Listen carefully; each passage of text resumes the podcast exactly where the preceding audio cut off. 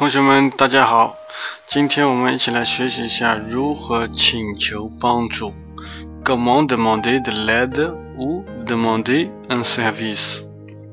我们可以这么说：Pourriez-vous me rendre un service？Pourriez-vous me rendre un service？Pourriez-vous m'aider？Pourriez-vous m'aider？Cela me rendra service si quelque chose.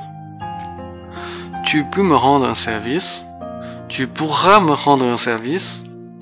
Ça m'arrangerait si, etc.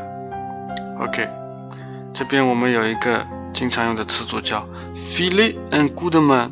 filer un coup de main，就是说 donner un coup de main，donner un coup de main，相当于 aider，就是请人帮助啊。